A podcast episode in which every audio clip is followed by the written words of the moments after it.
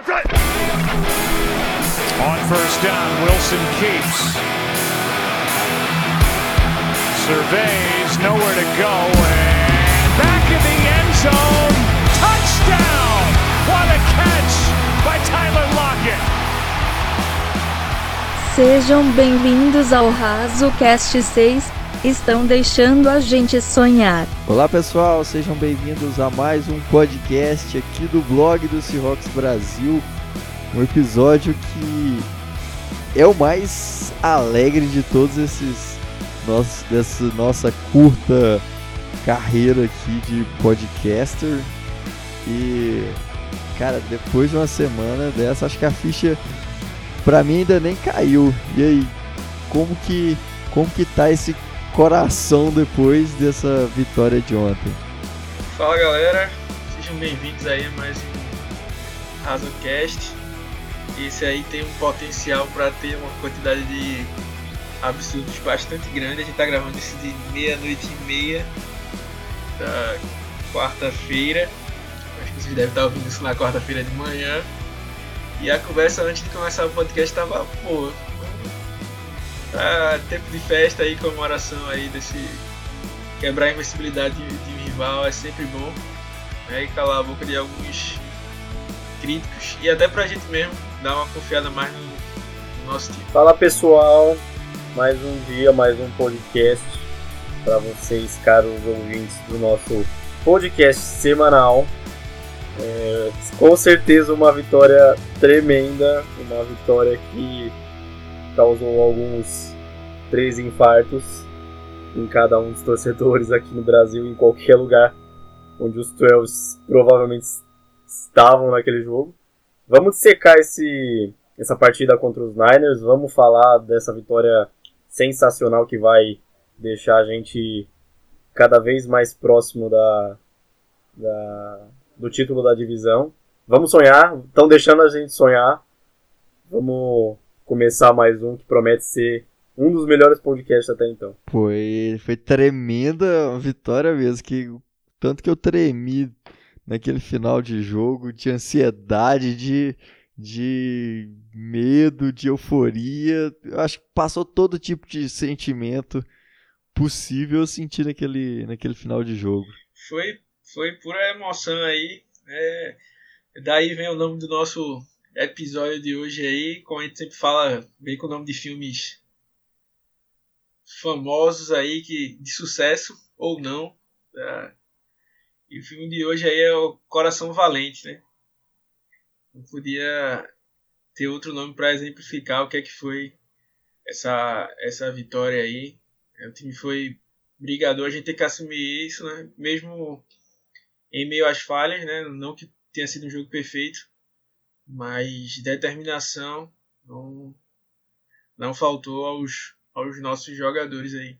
Coração Valente, o grande filme que o Mel Gibson é o principal, é o filme clássico da sessão da tarde, acho que todo mundo deve ter visto. Todo mundo nunca não sabe qual é, mas já viu na sessão da tarde, com certeza. 1995 é uma, uma bela história lá do, do escocês William Wallace. Fica, fica, aí fica a sugestão, né, Rogerinho? É, o Mel Gibson, ele tem talento pra isso. O cara que dirige Jesus, acho que tem talento pra isso. e, caramba, aquele... É, o filme, o filme não, o jogo de ontem parecia um filme, né? Cheio de, de é, plot twist, né? Plot twist, para quem não sabe, é uma palavra em inglês que significa reviravolta. Momento Luciana Gimenez aí de Otávio. Mas o jogo realmente cheio de, de reviravoltas aí. É, eu acho que muita gente, quando teve o field goal, o, a interceptação de Russell Wilson, pode ter desistido aí da, da partida. Mas ainda bem que no. Eu fui um deles, no caso, tá? Com certeza. Quando o Russell Wilson interceptou, eu falei, ai, ah, tá bom, chega, por hoje é só. Mas ainda bem que no final deu pra. Deu pra. pra chegar. Então vamos discutir isso, né? É, esse podcast aí. Primeiro eu queria deixar um, um, um aviso. De, se você não olhou ainda, vai lá nas redes sociais da gente, Facebook, Twitter, o Instagram, arroba blogcircusbr. Tem um vídeo muito bem feito. É, de uma das coisas que eu consegui juntar as duas coisas que eu mais gosto na vida: futebol americano e bolejão. Então tem um vídeo pra caramba. Se você não viu ainda, dá uma, dá uma passada lá, compartilha com seu amigo, principalmente se ele for se ele for 49er, torcer pelos 49ers. Né? Então, esse era um, um, primeiro aviso. E o segundo é que no final desse episódio, para deixar o suspense, aí tem uma revelação bombástica para fazer. Aí eu acho que eu acho que acho que vocês vão vão curtir. É aqui que a gente faz parte da da escola João Kleber de fazer entretenimento. Para, para, para, para, para, para, para, para. Então, quem será? Qual o segredo? Qual o segredo? Ele vai revelar o segredo. bora lá, então, bora falar do desse jogo, então. Jogo que começou assim devagar, é, o time foi teve, as duas no primeiro tempo assim não, não tinha conseguido nenhum first down a defesa não conseguindo parar o, o ataque dos, dos Niners, a, o ataque não conseguindo produzir nada, aquela defesa assustadora, a, a offensive line não estava conseguindo segurar o, o, front seven deles, o Joey Hunt foi engolido, foi um atropelo dos mais horríveis que eu já vi na NFL. E mas depois o time se recompôs, se recuperou e, e graças aí muito a, a, ajustes bem feitos na defesa e o ataque, claro, com o nosso MVP, é, conseguiu fazer um, um, jogo e voltar depois no segundo tempo sendo muito dominante. O que, que vocês têm para comentar sobre isso aí, sobre esse essa, essa início de mesmo de jogo e por que que deixou é, ter, por que que esperou é, pra, gastou esperar para arrancar mesmo a gente é, sofreu aí como Otávio falou a gente teve, não conseguiu fazer muita coisa no, no ataque é, a nossa linha ofensiva está com um problema é, não necessariamente de é, técnica em si, mas está faltando comunicação. Se vocês pegarem os últimos sacks que a gente levou, a gente tem levado mais sacks de blitz de linebacker do que propriamente de, de jogadores da, da linha defensiva. Porque está faltando comunicação, né? Por exemplo, é, ontem, no caso, foi mais Chris Carson que acabou é, falhando em, em, ler algumas blitz. A gente vai falar mais do Carson mais para frente, é um dos, dos pontos daí da, da nossa pauta de hoje. Mas é, o time sofreu com, com isso. É, os 49ers abrindo 10 a 0. A gente teve é, o, o, a nossa defesa marcando touchdown. É, a gente teve a chance de ir para o intervalo né, vencendo o jogo, ou no mínimo, no mínimo empatado, mas a gente tem aquele lance é, do DK Metcalf que acaba é, sofrendo fumble, né?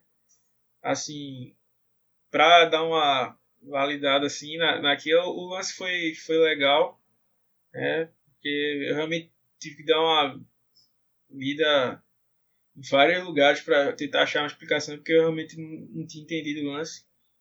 Mas segundo alguns que sabem um pouco mais de futebol do que a gente. É a galera lá de ex-árbitros da NFL e coisas do tipo. Eles é, falam que como o jogador voltou para dentro de campo e daí que realmente começou a, a, disputar a bola, em tese ele e quando consegue forçar o fumble, em tese seria um lance válido. Mas eu acho ainda é uma regra meio difícil de, de entender, mas é, no fim das contas, é, eu acho que tem muita gente que ficou com raiva do DK e tal, mas assim, é uma coisa que eu tava até, a gente tem conversado algumas vezes no grupo. foi questão de do cara querer ganhar. Tinha três caras agarrados em cima dele. E ele ainda conseguiu movimentar esses caras por mais umas 4, 5 jardas, sei lá. O cara é um monstro fisicamente. É, se ele tivesse entrado pra, na endzone ali e marcado o touchdown, tava todo mundo querendo fazer uma estátua dele. Mas, é, não, não, como não aconteceu, aí normalmente a galera critica, né? É claro que provavelmente, como eu falei até lá no, no pós-jogo, provavelmente se fosse um jogador mais experiente, talvez preferisse pisar fora ali, sair, é, sair de campo, mas a gana dele, né, assim, não, não foi displicência, né? Foi a vontade de ganhar, né, de, de competir, e eu, e eu nunca vou reclamar disso num, em um jogador. Para mim, é melhor ter um jogador com essa gana do que um que é totalmente letárgico em campo, como um Zig Hansen, por exemplo. Né? Mas daí a gente volta para o segundo tempo. Já tinha feito o segundo quarto melhor. Aí volta para o segundo tempo, o jogo já fica mais parelho. A gente abre é, 21 a 10 em cima dos, dos 49ers. Né? É, a gente teve é, os 49ers conseguindo é, empatar o jogo depois de, de um strip sack pífio. É, é, e Aí a gente consegue marcar um field goal, né? Jason Myers não errou field goal. A gente consegue chegar no, no field goal. Vai para prorrogação. Nosso amuleto em prorrogações aí, Jenny Smith, ganha é, a, a posse de bola. E só um parêntese aqui, eu não sei se todo mundo viu essa, essa conversa, mas tinha gente procurando um vídeo onde, tipo, é, Jane Smith tinha pedido cara e tinha dado coroa e mesmo assim Seattle teria ganhado a bola. Então, velho, a arbitragem foi horrível, mas também não vamos chegar nesse nível, né? Então, a gente tem a primeira posse de bola, a gente tem aquela esperança de matar o jogo como a gente matou contra os Bucks. Mas no finalzinho do, do já chegando na end zone, o Russell Wilson lança sua segunda interceptação no ano. É. E graças a uma coisa que pode ter passado muito despercebido por todo mundo, porque a interceptação chama mais atenção. Mas é, o Dwayne Brown acaba salvando a gente de, de um retorno maior. O time de Seattle parece que ficou abalado demais com a interceptação, ninguém foi atrás do jogador, não conseguiu fazer o tackle e Dwayne Brown faz a última linha ali. É, o time erra o field goal, a gente volta, tem mais drops de DK Metcalf. É, eles é, não conseguem converter por conta do Shaquille Griffin. O Russell Wilson leva a gente de novo no finalzinho do jogo. Jason Myers né, se, se consagra. Né? Isso aí foi mais ou menos a visão geral que a gente sempre passa. Né? Deixando um adendo aí para.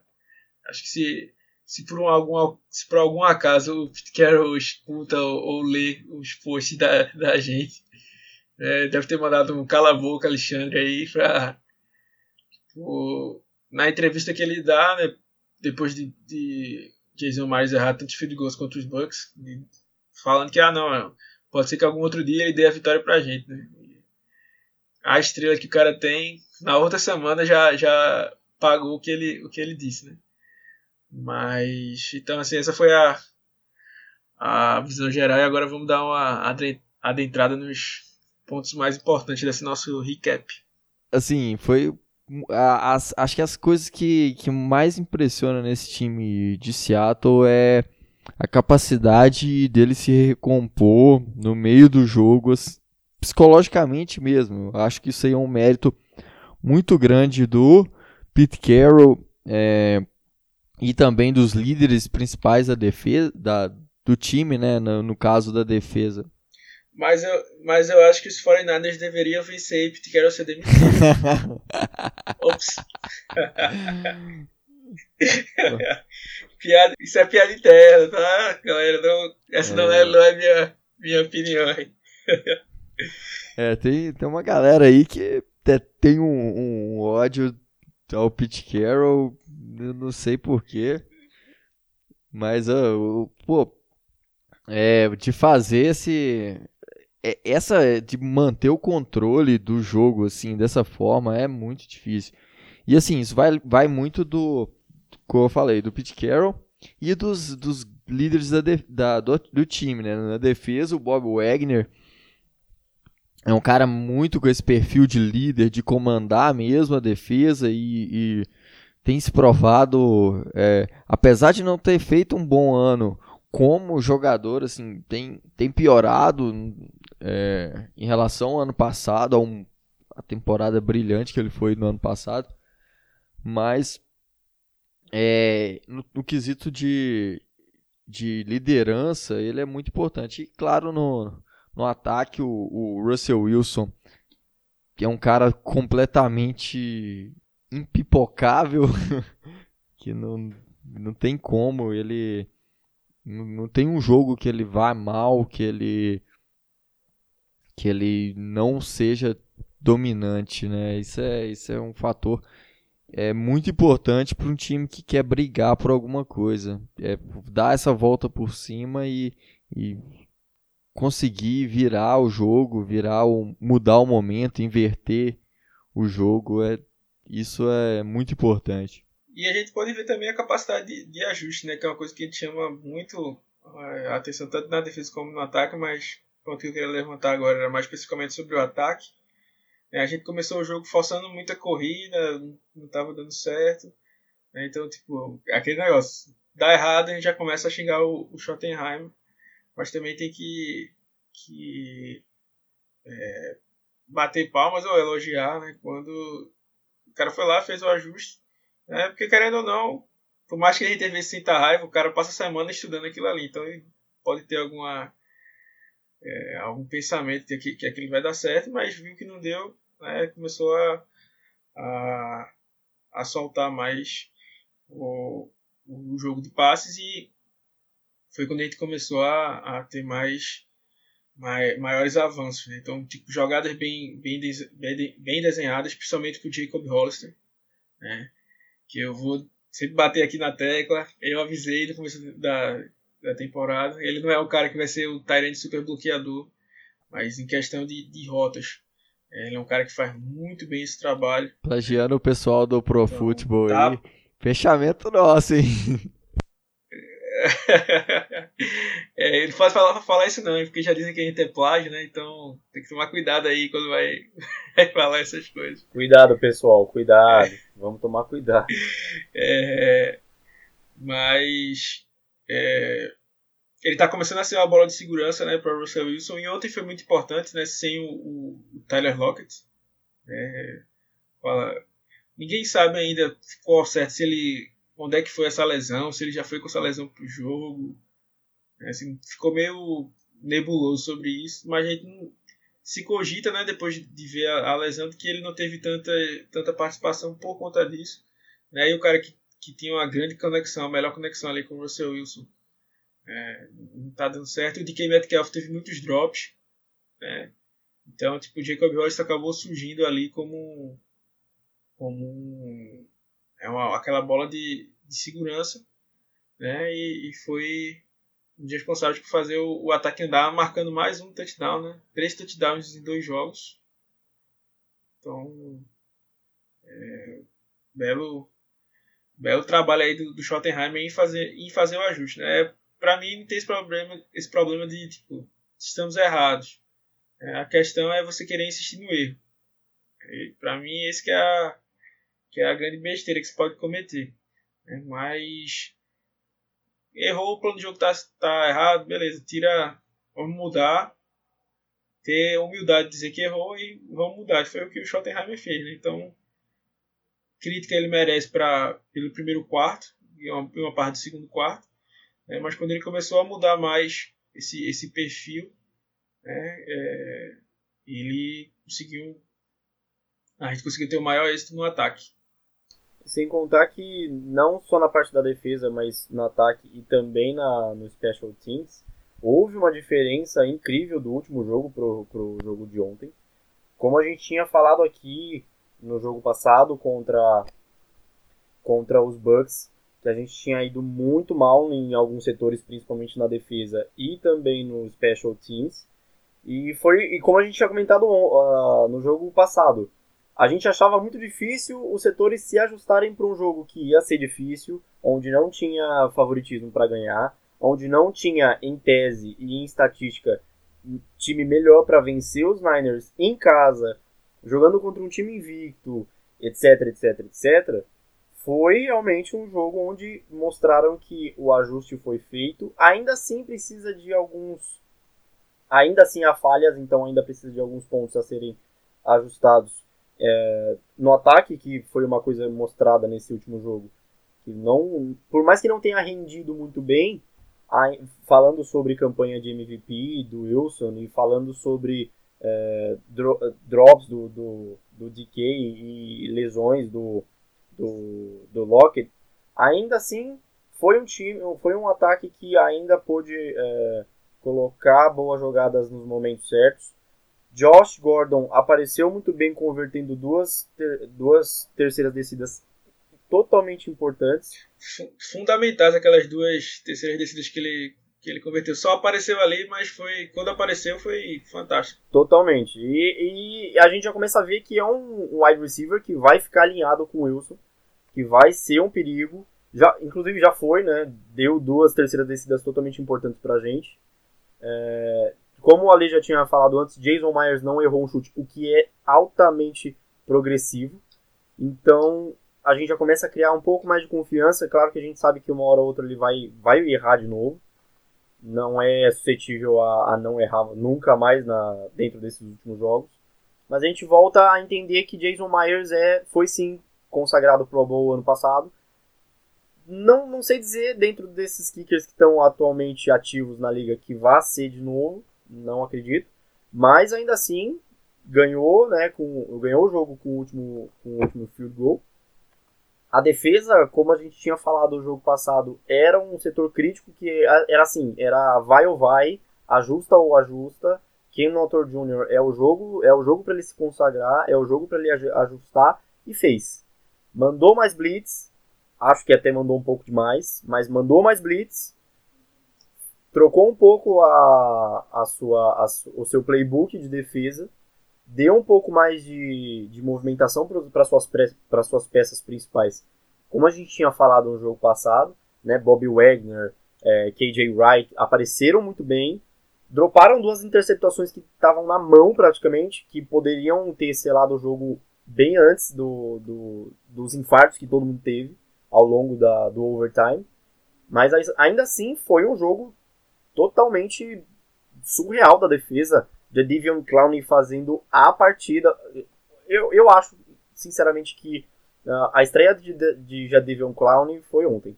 Eu sei que ele teve bons, bons, bons números em outros jogos, mas ontem ele falou: Eu sou o Jadivion Clowney que jogava lá nos Texans e eu sou o cara que vai fazer essa, esse front seven dar um up, dar um boom pra, pra apressar passe para chegar no QB para causar sec. Novamente fez um, um, TD defensivo, é o segundo dele. E nota, só conseguiu, não que, te, não que enquanto estava em Houston não fez, não produziu, mas foi chegar em Seattle que começou a produzir TD, o que é extremamente importante não só para os stats do jogador, mas também para o time. E, e, como o Ale falou, foi um jogo que a gente podia ter controlado a partir do, do segundo quarto, que a gente melhorou muito.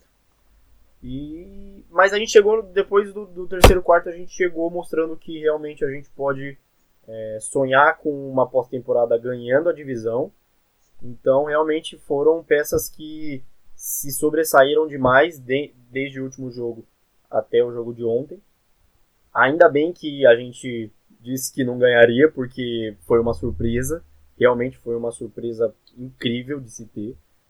Foi, foi incrível a gente conseguir tirar a invencibilidade dos Niners em casa. Isso dá um hype infernal pro time e para os torcedores, obviamente. Então a gente vai para Bay totalmente felizes, totalmente esperançosos. Vamos descansar. Tem a, o caso do, das lesões de Lockett e Wilson, que vão ter essa, esses on, quase 11 dias aí para descansar, para ver se vai evoluir alguma coisa para poderem fazer mais testes né, ao longo dos dias, para soltar os caras no próximo jogo e os caras morderem uh, o próximo adversário, como a gente fez. Não, não foi um jogo tão dominante como a gente gostaria que fosse. Mas ainda assim foram foram foram amostras totalmente incríveis do que a gente pode ser nessa nesse restante de temporada e na pós-temporada também. Então, realmente foram foram peças que foram muito bem ajustadas nesse nesses 5, 6 dias de, de intervalo para o jogo do 49ers. É sobre, é sobre o Josh Gordon, cara. Eu acho eu não, não acho isso, eu tenho certeza que se não fosse os problemas dele fora campo, ele gostar lá de ter uma conversa de vez em quando com Dona Maria Joana. É, e toda essa polêmica fora de campo, ele sem dúvida estaria no, no, na mesma prateleira é, que, sei lá, Julio Jones, Antonio Brown, é, AJ Green. AJ Green, sem dúvida, porque o cara em 2013, o cara teve 1.600 jardas recebendo de Brandon Whedon. É tipo, não tem explicação. Ano passado, quando, mesmo depois de todo o tempo fora da NFL e toda a polêmica, lá nos, nos Patriots ele teve uma, uma produção muito boa. É, ele jogou poucos jogos, jogou 11 jogos, mas foi um dos principais recebedores do time. E esse ano, é, até na verdade foi uma, uma, surpresa os Patriots terem cortado ele, porque ele realmente é um cara muito bom. Ele e certeza que ele, se ele mantiver a cabeça no lugar e, e, e eu tenho confiança de que o, o Pete Carey toda, toda a comissão é, todo o time de Seattle consegue fazer isso. É um ambiente muito, muito tranquilo. A gente vê isso. É, eu acho que pô, ele tem tudo para se tornar aí, junto com o Lockett, é, ser o QB, um, o wide receiver 1 do time. É, foi uma, foi uma grande partida aí do, do Gordon. Aí, tipo, ele pegou bem rápido o, o nosso plano ofensivo, né? E tipo.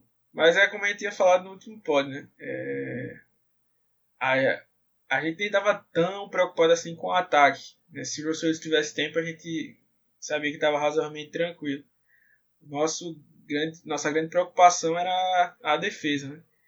E justamente, é só o, o ponto da nossa pauta aí, falar da, da nossa defesa que realmente apareceu, né? Então, assim, como eu até tinha falado lá quando eu fui dar meu palpite, né? Tipo, se a defesa de Seattle desse chance para Russell Wilson tá no jogo, a gente poderia até é, conseguir alguma coisa.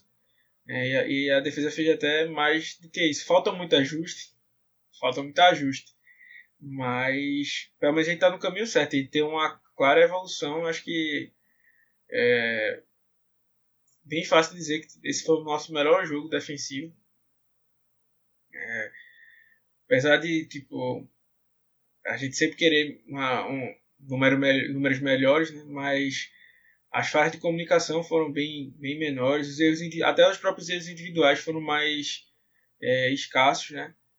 É, a gente teve a estreia do Conrad Diggs né, como free safety. É, muita gente até se perguntou é, ah, por que o, o Marcus Blair foi pro, pro banco? Né? Eu suspeito que o time confiava mais no Conrad Diggs no combate ao jogo corrido. Né? E até cobrindo um pouco mais lá ao fundo do campo mesmo. É... Ser um pouco mais veloz. Então. E, só que isso fez com que o Conrad Diggs não pudesse ser usado no níquel. Que para mim é a, a, a defesa ali perfeita. Seria o Blair, McDougall Griffin Flowers e o Diggs de, de Nickel Corner. Né? Porque assim, Jamar Taylor provou que não, não tem condições. Né? Ele foi altamente explorado. Ele fez o, o Shaquille Griffin perder uma interceptação. O touchdown foi na conta dele. Todos os slants que ele foi, ele perdeu.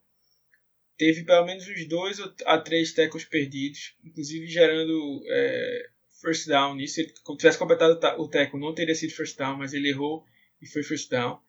Então, assim, a única jogada, ele fez uma jogadaça numa terceira descida que ele desvia a bola com a nem com a ponta do dedo, com a unha mesmo.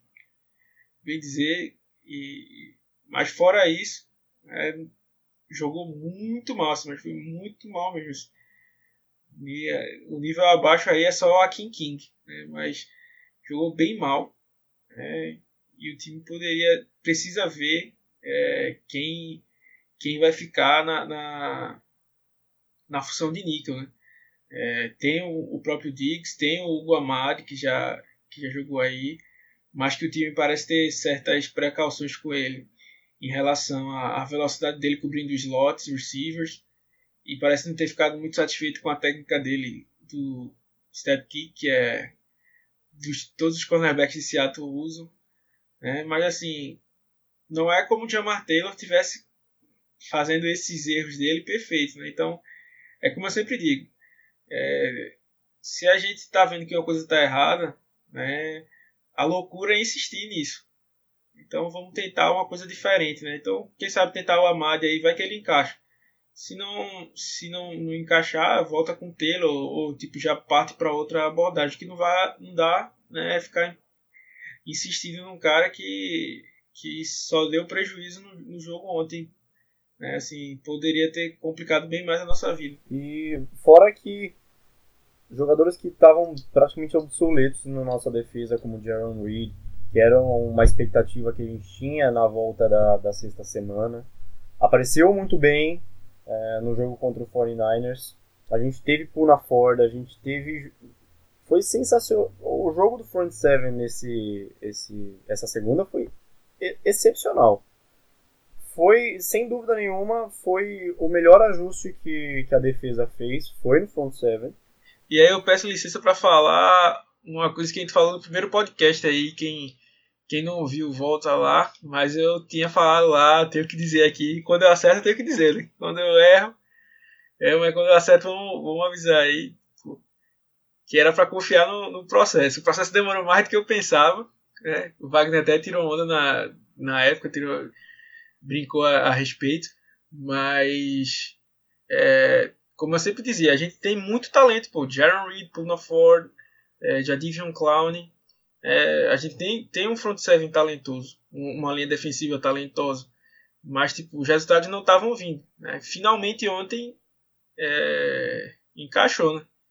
Então, como o Pedro estava falando aí, pode, pode continuar, mas só para deixar esse, esse adendo aí, tipo, finalmente encaixou, mas é isso. A gente precisava contratar mais alguém, trazer uma peça de outro lugar. O talento a gente já tinha aqui, faltava encaixar. E parece que foi isso que aconteceu ontem. Como eu falei no pod passado, é, a gente tem peças extremamente habilidosas, extremamente é, capazes de fazer muito.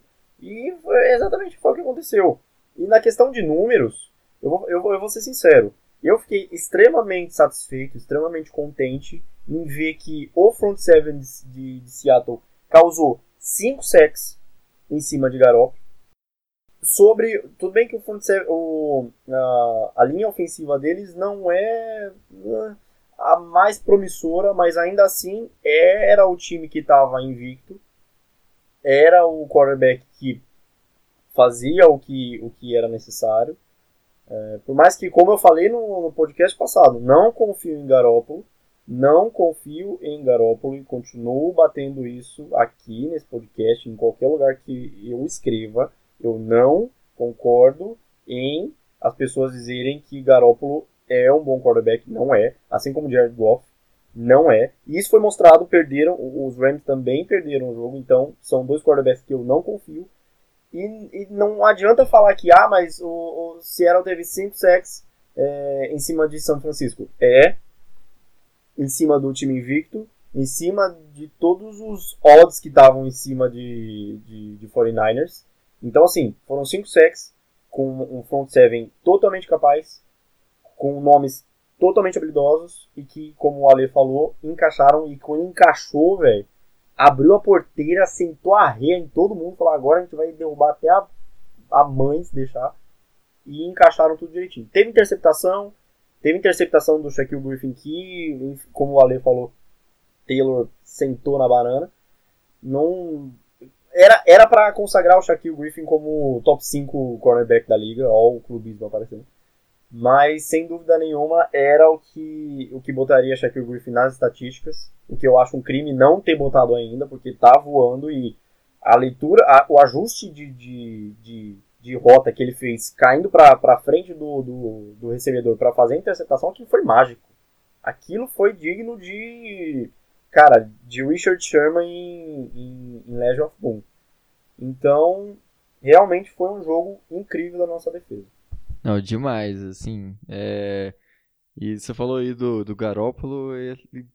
eu até tava dando chance para ele como, como um quarterback minimamente confiável, mas ele é. Ele tem se provado que ser um quarterback que encaixa no esquema do Shanahan. É o, é o clássico Jared Goff mesmo. É o, é o QB de sistema que, que ele funciona ali com simplesmente com aquele sistema montado para ele, com que o Kai, que o Kyle Shanahan é, implantou ali, que só funciona com, a, com aquela com aquele negócio. E a gente viu isso aí. Ele poderia ter sido interceptado um monte de vezes.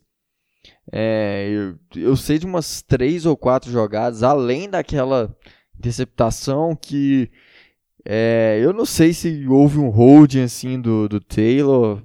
É, acho que um lance bem duvidoso.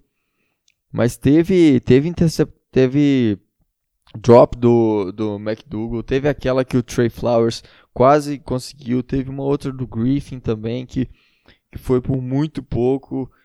Uma do KJ Wright, uma do Bob Wagner. E sem dizer que não é por nada não, mas se fosse Deus Ted Thompson, a classificação sairia. Só um adendo é, Até... para vocês. Eu acho que todo mundo lembrou ali do, do, Cedric Thompson, foi bem, bem parecido até o lance. É, mas é, infelizmente ele está numa posição muito melhor, esquentando o banco lá, que ele merece essa, esse descanso, porque é, não é. Depois de ter feito um, início de temporada brilhante, ele merece esse descanso. Eu acho que a questão do Garoppolo, assim como o Jared Goff, é, os caras são muito mascarados. O, o Garoppolo se mascara atrás de peças que não são, nossa, ótimas peças, é, Kiro e companhia limitada, mas o Garoppolo se, se mascara muito na sua defesa. Porque a defesa de, de, dos 49ers é uma defesa muito forte. Por mais que, não é por nada não, mas Dwayne Brown queimou demais a uh, Nick Bosa. O que, que falar? Nick Bosa que disse antes do jogo que ia atropelar o Russell Wilson. Não, o que falar? Isso. O que falar de Dwayne Brown? Esse jogo foi uh, Dwayne Brown. Olha, vai se aposentar e isso vai doer no coração muito, entende? E, por, então assim, Garoppolo se mascara atrás de boas peças que ele tem, assim como Jared Goff. Então, independente do esquema que os caras preparam, Ainda assim, se, se o time dependesse de Garoppolo, assim como ontem dependeu, porque não tinha suas peças, a defesa não estava jogando. Garoppolo é o cara que precisava lançar a, é, bons passes para ganhar, para fazer touchdown, para ganhar first downs e, e, e, afins. Não fez nada. Por sorte, não foi, não, não foi interceptado 4 ou 5 vezes nesse jogo, porque senão é um cara que ia ter 5 sacks, 4 ou 5 interceptações. Então é não é só estatisticamente falando, é, é, é, é ali no, no jogo. E inclusive teve um stats que saiu na NFL, na, no site da NFL um pouco antes do jogo. Quando pressionado, de 15 passes que Garoppolo faz, ele erra 12. Então, realmente é um, é um quarterback que não produz, que se mascara atrás das peças que tem no, no, no time. E como o Ale falou, é, olha não, o Otávio é é o esquema de Kyle Shanahan que tenha salvado o time, porque se depender de Garoppolo não, não rola. Vai perder, vai ter jogos jogo contra Saints, eu tenho certeza que os caras vão pipocar. Bom, eu tô falando de outro jogo. É, foi um jogo fantástico, é isso. Pronto. Ainda, ainda no poder da, da defesa da gente, né? Que a gente sempre bate aquela naquela máxima de front seven né, ajuda a, a secundária. Né? Então, ontem a secundária estava é, teve um, um, papel um pouco melhor, né? apesar do Flores ainda não está conseguindo encaixar, né? assim, não está conseguindo fazer o mesmo papel que ele estava fazendo no passado, que é uma pena, porque se ele tivesse no nível dele ano passado, com o Griffin jogando que ele está jogando, ia ser bem complicado para os outros, outros times. Né? A gente teve um, o Conde diz que soltou pancada à torta e à direita, não estava perdoando ninguém. É, é, o jeito que a gente gosta né, de, do safety, chegando, saltando pancada. É, teve... E o McDougal, então, também quebrando as costas dos caras. Isso. O McDougal veio voltou a, a jogar no nível de ele... dois pés, velho. Voltou a jogar no nível que ele jogava antes, né? Ele tava com, com saudade disso, assim. A gente sabe que ele tava machucado em alguns jogos, mas tava sentindo falta dele brilhar, dele aparecer, né? Um, um pouco. Mas, assim, eu acho que o grande... Quem merece o grande prêmio aí é o nosso front seven, que finalmente né, apareceu. A gente começou a usar estantes né, começou a mudar. E aí eu quero abrir um ponto que é um dos que eu tô, tenho mais felicidade de, de, de falar aqui nesse podcast. Né?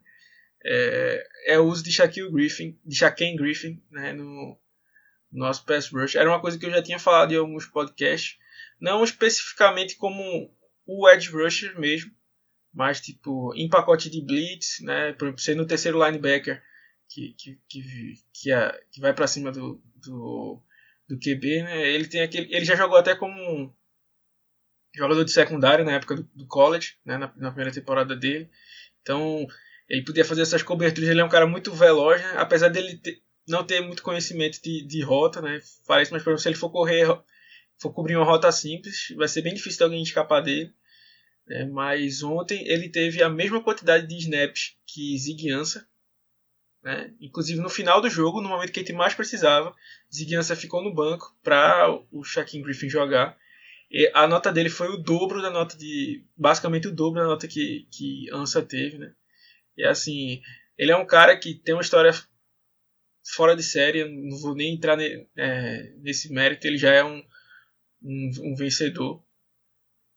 É claro que, que não, não ter uma mão é um, um grande obstáculo para ele, então mas ele é um cara que tenta passar por isso. Você percebe ele em nenhum dos lances ele tenta brigar com, com os jogadores de linha ofensiva usando os dois braços ao mesmo tempo. Ele sempre tenta bater em velocidade, sempre tenta fazer o arco, girar, usar as pernas. É um cara que não, não desiste.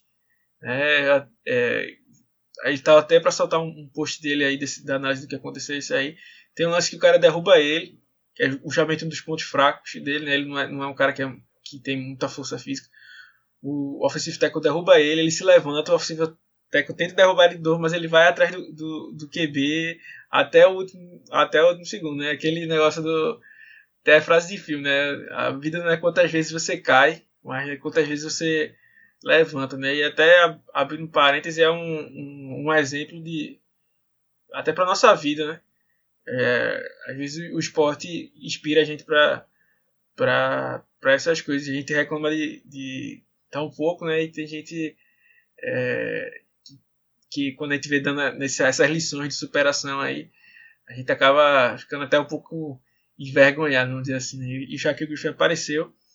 O Pete Carroll falou que pretende usar mais ele, né?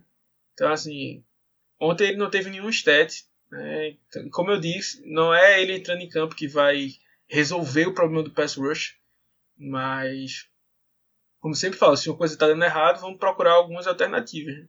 Ontem o, o front seven estava bem fluido. Né? Se você não sabe o que é estante, né? quando os jogadores de linha defensiva trocam de, de posição, vamos dizer assim, o tackle vai atacar o jogador que está na frente do, do defensive end, defensive end do tackle. Então o Seattle fez isso, fez várias vezes, fez entre os tackles, fez entre os, os fez entre os edges e os, e os. Então foi, foi assim, bonito de ver como estava funcionando a, a, aquilo. Né? E, e, e, o rei disso né, foi o Jadivion Clown, que teve grandes números aí. Até como o Pedro falou, é, foi a, vamos dizer assim, a estreia dele. Né? Foi para isso que a gente contratou contratou o, o Jadivion. O Clown naquela nesse jogo foi completamente absurdo. É, no começo do jogo, acho que foi no primeiro drive de, do, de São Francisco, eles atacando. É, ele se lesiona e naquele momento eu falei, pô, eu tava comentando o jogo lá no, no Twitter do blog. Falei, meu Deus, ainda para piorar, é, a defesa ainda perde o principal pass rusher. E aí ele volta depois de lesionado, a gente fica naquela apreensão, mas o cara vem que faz um dos melhores jogos da carreira dele, sem dúvida nenhuma. Ele, ele pressionou toda a jogada, ele rápido, ele estava em cima do, do, do Garópolo, ele é, ele, ele não só co conseguiu sec, mas ele abriu espaço para o Ford conseguir sec também, é, para o Reed pressionar. Ele, é, ele foi, assim, acho que o, ainda não, a gente não, não soltou o, o texto de jogador da semana, mas esse, esse texto já tem um, um nome que eu acho que não tem nem como, como não, não não tem nem como levantar outro nome, porque a Devion Clown foi peça essencial nesse, nessa defesa ontem. É isso aí, voltando pro, pro ataque, é, a gente fica vendo a questão dos nossos running backs, né? Que a gente teve Chris Carson, é, não conseguiu bater, teve touchdown, mas não bateu as 100 jardas, teve mais um fumble, né? Que acabou que o Joey Hunt conseguiu recuperar. Mas aí a gente tem o Penny, né, que entra em campo. É, salvo engano, foram três snaps que ele teve, alguma coisa desse tipo, 3 a 4. Teve duas corridas é, e, sofreu um, e sofreu um fumble. Né, e duas corridas por dentro da linha. É, é uma coisa que eu continuo insistindo. Rashad Penny não é a minha bandeira muito pelo contrário. Rashad Penny não acho que ele é a primeira rodada, mas ele é muito mal utilizado. A grande força dele são corridas laterais. Inclusive, a gente poderia ter usado bem mais isso ontem. E não, e não usamos. Né? Usamos até algumas vezes o Carson fazendo isso, mas não o Penny. Quando a gente for usar o Penny, a gente colocou ele por, por dentro da linha. Se for para usar o jogador assim, era melhor ter trocado e pelo menos recebido alguma coisa. Porque passar essa temporada, o valor dele vai baixar mais ainda né? E vai acabar sendo uma escolha de draft pro, pro, pro outro ano. Então começa a preocupar essa questão do running back, porque nosso ataque é pautado também no, no jogo terrestre. Né? A gente tem um jogo terrestre forte, uma linha ofensiva criada para ganhar jardas também em cima do, do jogo terrestre. É, a gente tem Chris Carson, que é um que veio de uma temporada de ser um dos melhores running backs da liga, que esse ano, quando não está saltando a bola, é um dos melhores running backs da, da, da liga, mas está com esses problemas.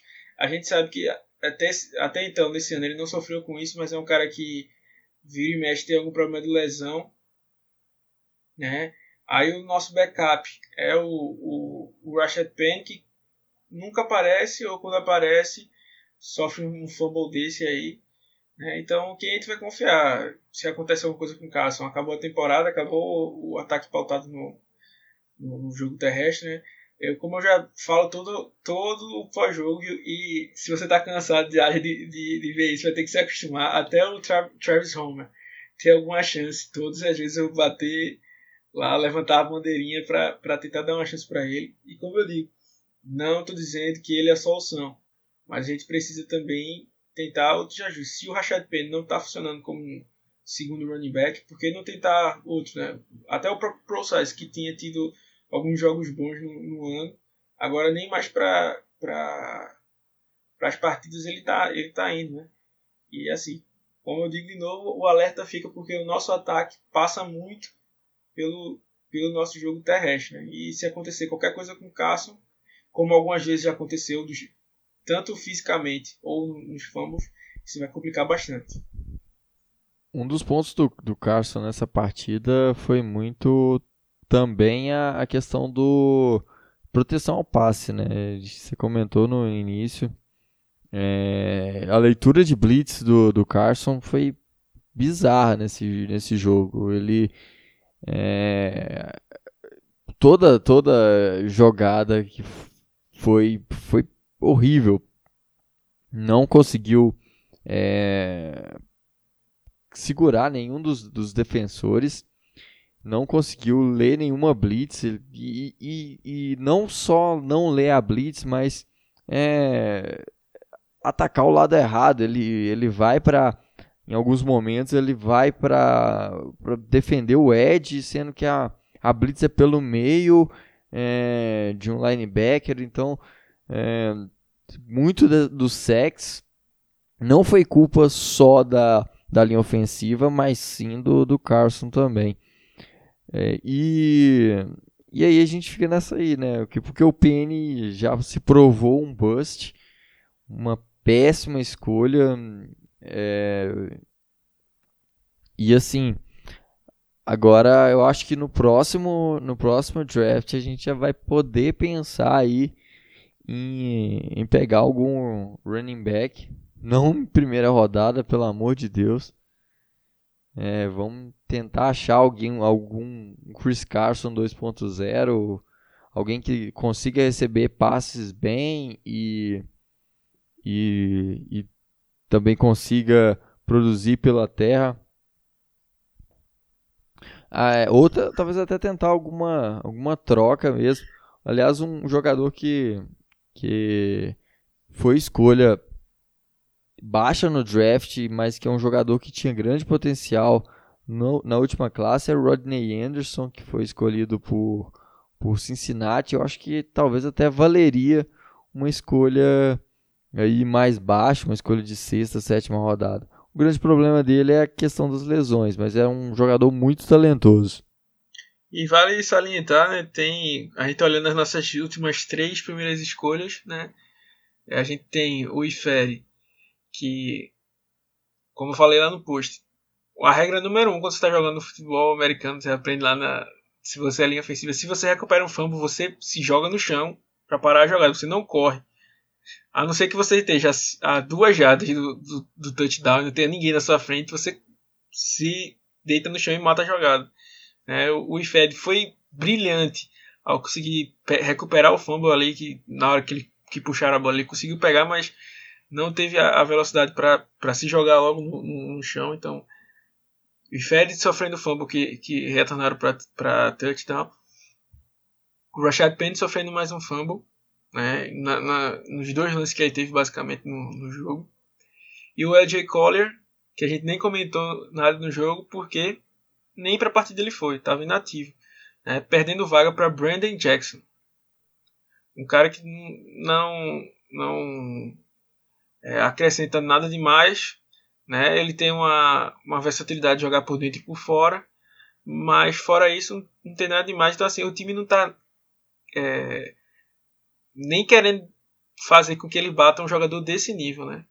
Porque ainda que ele não seja é, predominante, mas pelo menos vai dando alguns snaps para ele ver se acostuma. Então assim, parece que o time não tem fé nenhuma que ele vai produzir alguma coisa, né? A, a escolha de, de, de AJ Collier, como eu sempre falo, gosto de, de, de, frisar aí, tipo, muito pior do que Penny, né? Foi a escolha de Collier nessa, nessa primeira rodada. E só o último, uma última pontuado aí que, que até o Otávio estava falando. Quando o running back vai proteger a blitz, ele tem que olhar primeiro a parte de dentro, né? se, se, tem algum jogador vindo por dentro. Se não tiver, ele começa a olhar para os edges. E o Carson fez o contrário, em, todo, em, em dois dos sacks. Ele foi querer olhar logo para o edge e o Fred Warner foi lá e, e acabou é, fazendo sack no Russell Wilson duas vezes. Então, só esse, esse ponto aí para você identificar quando o running back errou na para pegar a blitz. Olha, só para mim colocar um, dois adendos aqui sobre o running back que o Otávio falou e que o Ale falou. Primeiro no que o Otávio falou sobre o Rashad Penny ser bust. Para ser, ser, pra ser bem sincero, se você pegar alguns tapes dele lá no college, você vai ver que de 100% das corridas que ele tinha, menos da metade eram corridas pelo meio mais da metade eram corridas que ele fazia pelas pontas e ele ganhava muita jarda. Pedro, ele não ganhava jarda pelas corridas do meio? Ganhava. Mas a grande maioria de jardas que ele ganhava era corrida por, era, eram em corridas pela ponta. Então, o que eu acho é que pode ser que ele tenha se tornado um bust do jeito que Seattle está tratando ele na, em questão das rotas que ele tem que correr. Como a gente tinha falado no, no, em alguns podcasts anteriores, quem tem que fazer a parte de regaçar a linha não é Rashad Penny, é Chris Carson. quem tem que correr pelo. Só para você ter uma, uma noção. Temporada passada contra Packers, que, que, foi aquele touchdown que o, que o, que o Rashad Penny fez? Cortou todo mundo, veio por trás, correu, correu, marcou touchdown. Por quê? Porque a especialidade dele é speed rush. Não tem, não tem, não tem jeito. Ele é um speedrunner. Ele vai, ele vai, ele cria velocidade depois de pegar a bola. O Scarson não, ele cria muita força. Ele é um cara explosivo. O Rashad Penny é um cara explosivo na, na questão de velocidade. O Scarson é rápido? É rápido, mas não é rápido quanto o Penny. Então, eu acho que ele tem sido usado da forma errada por Seattle. Não, não, tudo bem, ele pode ser um bust agora, sim, mas um bust por causa da forma que Seattle tem tratado. E na questão do, do da, das falhas de Carson é, nas situações de blitz, eu acho que não que ele tenha, ah, não, eu vou passar o pano na cabeça do cara, mas eu acho que ele tem, ele se preocupou muito mais na parte dos edge rushers por causa de Nick Bosa do que se preocupar com o meio da linha. Porque tecnicamente ele pensou na cabeça dele que o pessoal da linha faria o trabalho de cobrir blitz vinda pelo meio, né? Por mais que seja a, a, a, a em tese ele tenha que olhar primeiro para o meio para depois olhar para as pontas, mas eu acho que o que contou naquela, naquela hora, que ele se preocupou muito mais com o Nick Bosa e a, e a outra ponta de vir na blitz do que, do que é, a, o próprio miolo da linha. Então, acredito que o, o, meu ponto de vista seja, tanto na parte de Pini quanto na parte de Carson, seja, enfim, entendível. Total, e agora a gente tem um calendário gente, uma das coisas boas de ter visto nesse jogo é que agora é, a gente vai ter uma semana de bye agora para descansar e poder trabalhar melhor esses erros que vem acontecendo, que já evoluiu assim absurdamente para esse último jogo, principalmente na parte defensiva.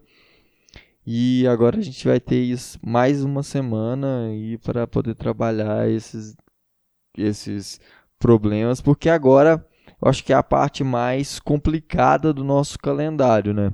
A gente agora tem tem na, na semana 12 os Eagles lá em Filadélfia. É, depois tem o, os, os Vikings, que são um time que está brigando é, pelo wild card. E até pela divisão deles lá também. É um time que vem muito forte que tem uma defesa forte, tem um ataque produtivo. Aí já depois já tem o Rams de novo, que a gente sofreu para ganhar e também é um time que briga, que quer chegar pro wildcard. Aí a gente tem os Panthers também, que é um time forte, que é, o jogo também é lá no, no lá em, em Carolina. É, por fim, aí dois de, duelos de divisão, né? Os Cardinals e o segundo jogo contra o São Francisco. Então, é, não tem jogo fácil mais. A gente não vai enfrentar uns Browns que a gente enfrentou no, no início da temporada que estava fraco. A gente não tem uns Bengals ou os, os Falcons que, que vinha mal. É, então, Agora a gente vai, vai precisar mais do que nunca manter essa regularidade e esse nível de jogo que a gente apresentou ontem. Olha, eu vou falar o seguinte: se a defesa jogar contra todos esses seis jogos que a gente vai ter, como jogou o jogo de São Francisco, e o ataque jogar como jogou contra Bucks e, contra, e jogou contra times anteriores, a gente tem capacidade de, de terminar essa, essa temporada 14-2. Tem, como tinha, como tinha capacidade de ganhar de, de Ravens e como tinha capacidade de ganhar de Saints. O Saints tomou de 20, 20 que? 20, se, não, se não me falha a memória, 24 a, a 9, 27 a 9 dos Falcons. Tudo bem, Matt Ryan voltou. É uma grande diferença, mas anularam o ataque dos, dos Saints. A defesa não jogou bem. Então, a gente tinha a capacidade de terminar essa, essa temporada 16-0 se a gente tivesse ajustado todos esses erros lá na semana 2, enquanto a gente ainda estava ganhando dos Steelers, porque chegou na semana 3 perdeu e, e, e, não perdeu. Nossa senhora, perdeu, cara, que loucura. Não. eram jogos que a gente tinha capacidade de ganhar, porque se a gente tivesse mostrado o que mostrou no jogo passado na questão defesa e tivesse jogado contra todos eles na questão, no, no, em questão de ataque, opa, perdão, em questão de defesa nos times que a gente perdeu, a gente tinha levado todos os jogos até então. A gente seria o time imbatível. Entende? Então eu acho que se continuar, como o Otávio falou, falou bem falado, se se fizesse uh, todos os jogos até então uh, do jeito que fez o jogo de ontem, terminaria essa, essa temporada 16-0.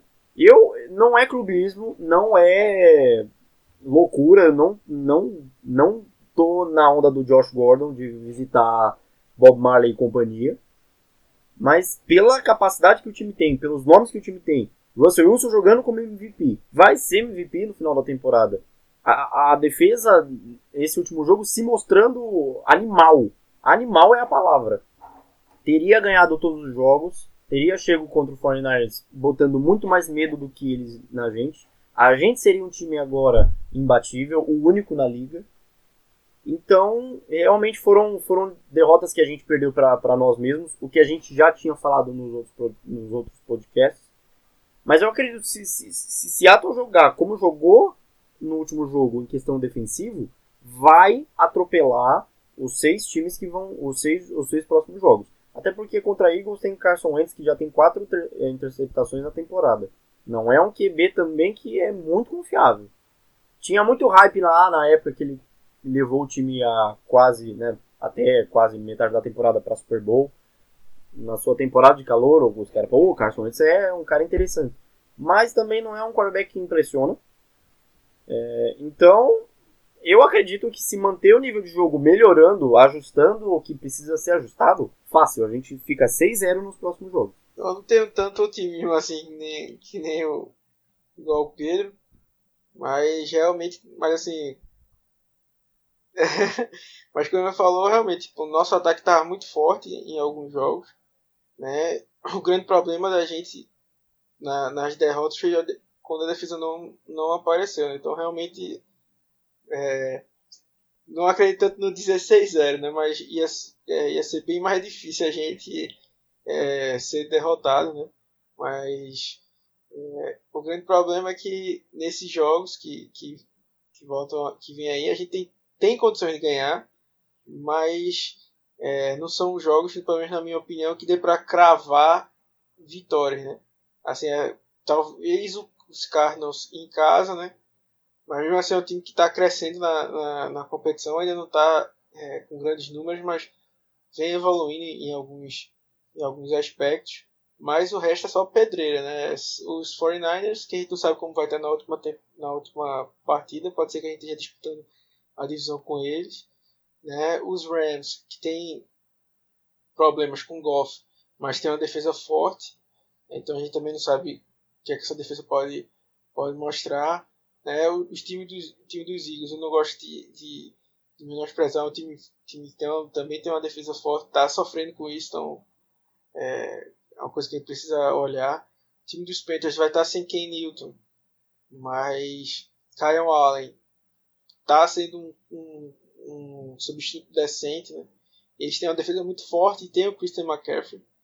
Né? Então, é, tem os Vikings aí que é, tem o, o, Kirk Cousins, que é conhecido por ser pipoqueiro, mas que tem fazer, tem, vem fazendo o trabalho dele certo, começando a dar mais bolas para Stephen Diggs, Kyler Rod, Kyle Rudolph e, e Adam Thielen, né? Então, tipo, tem dificuldade em todos os jogos daqui pro final.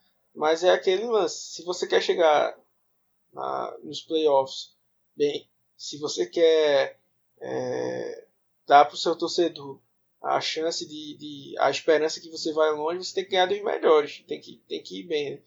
Então é, é, um, é um bom teste para Seattle, né?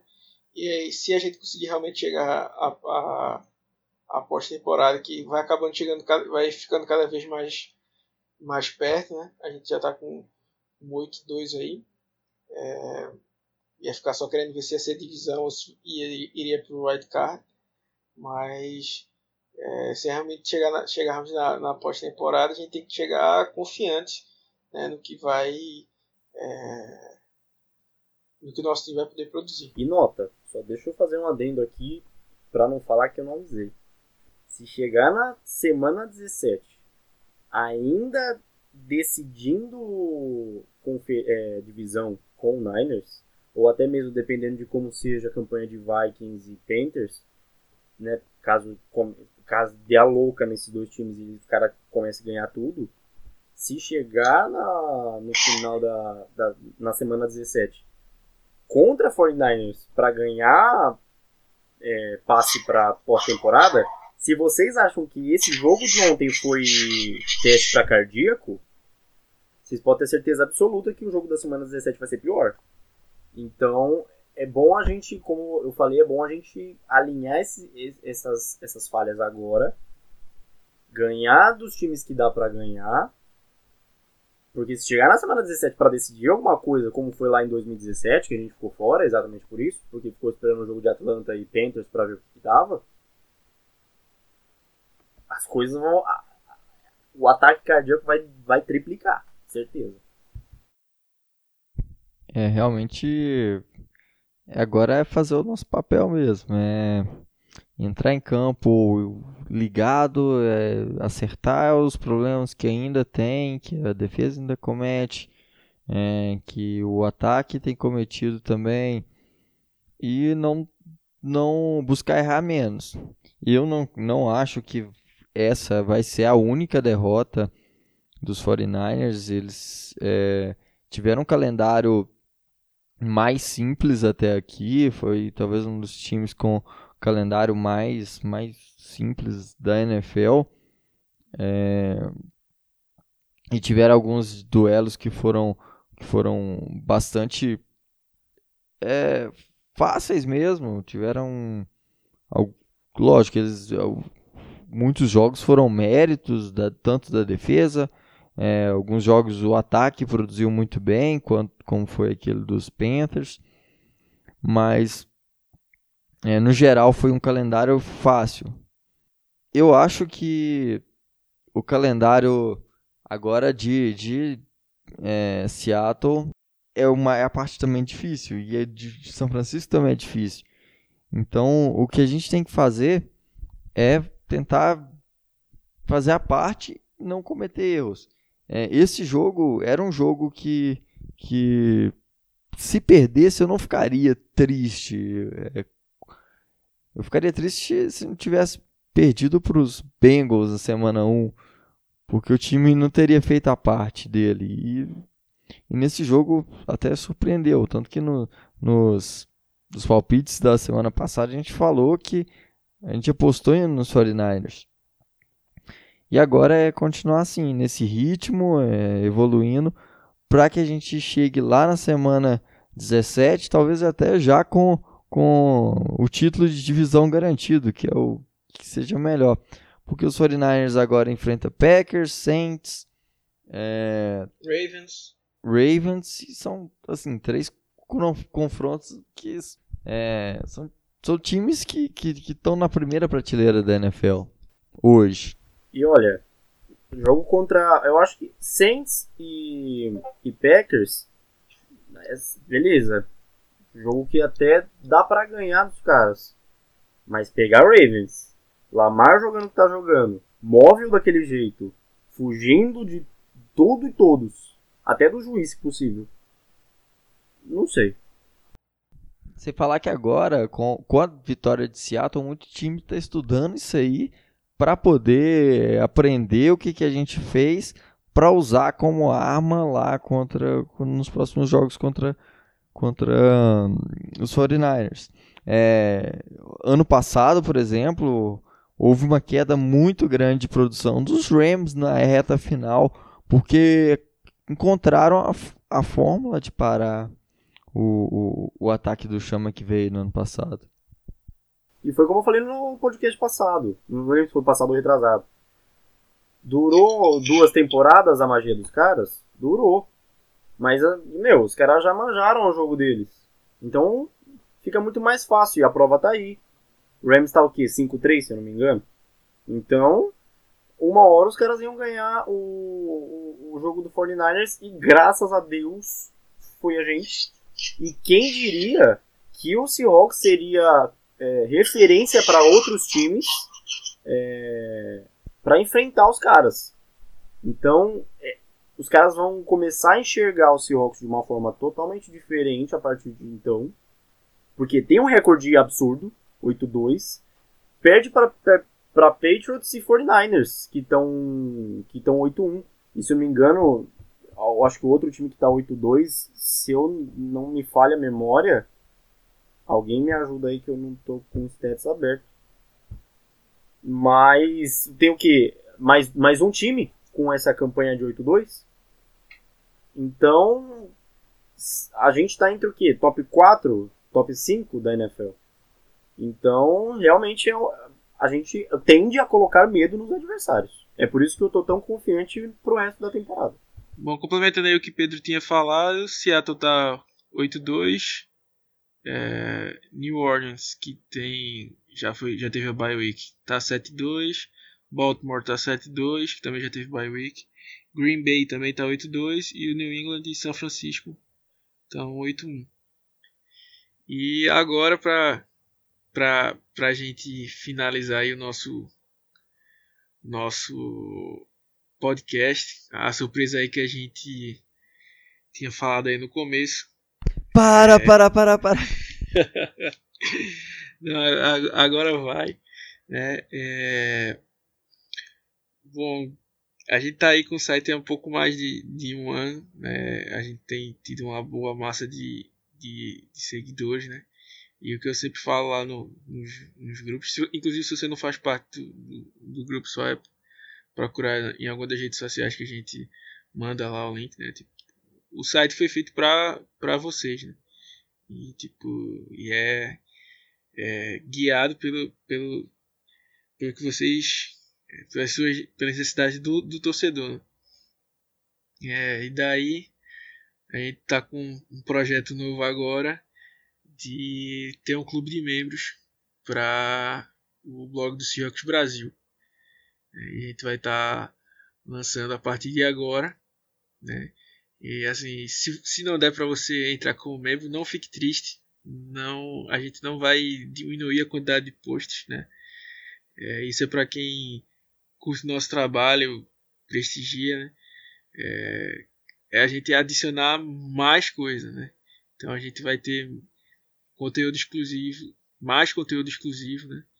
Então, assim, para você que quer esse mais sobre, sobre Seattle, sobre o futebol americano em si, né? A gente vai estar tá, é, entrando a partir de agora com, com isso.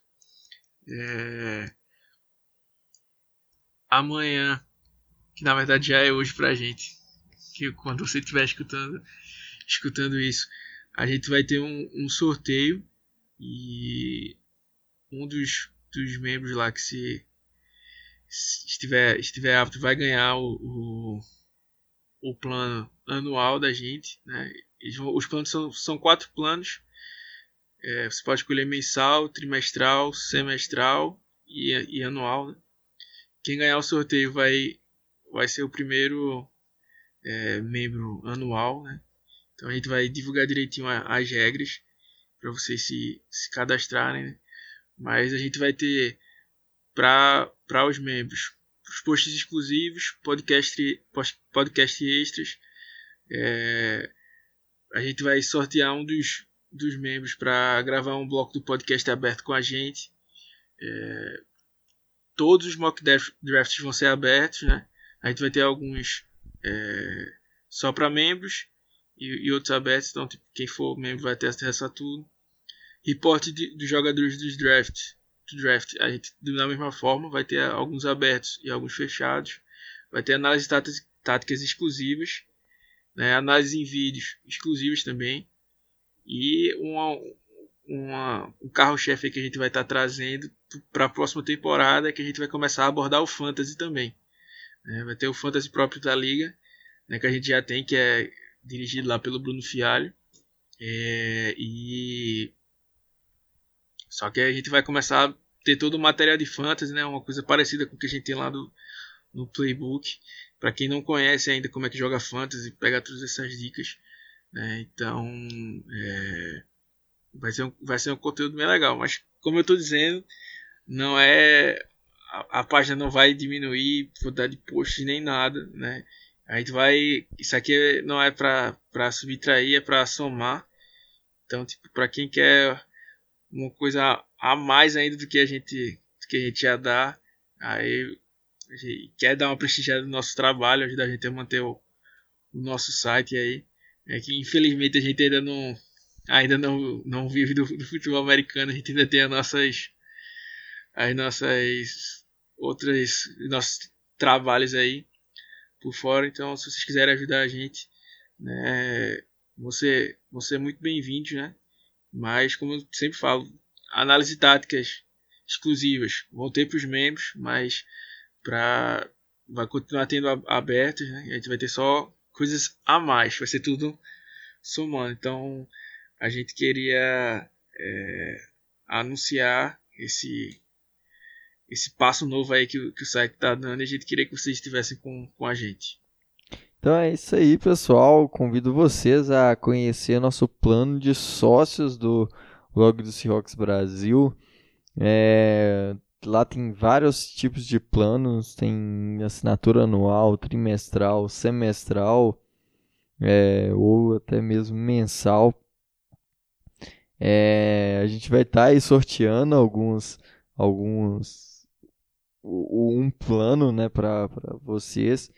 E claro que o conteúdo para conteúdo aberto também não vai parar. Ele tá só a gente está sempre produzindo é, produzindo conteúdo de, de, de, qualidade que vocês conhecem e a gente tem está sempre estudando muito, buscando trazer conteúdo novo, trazer informação nova e, e para vocês mesmo, porque a gente, como a gente coloca na, na nossa logo do site, a gente é é um blog de torcedores para torcedores.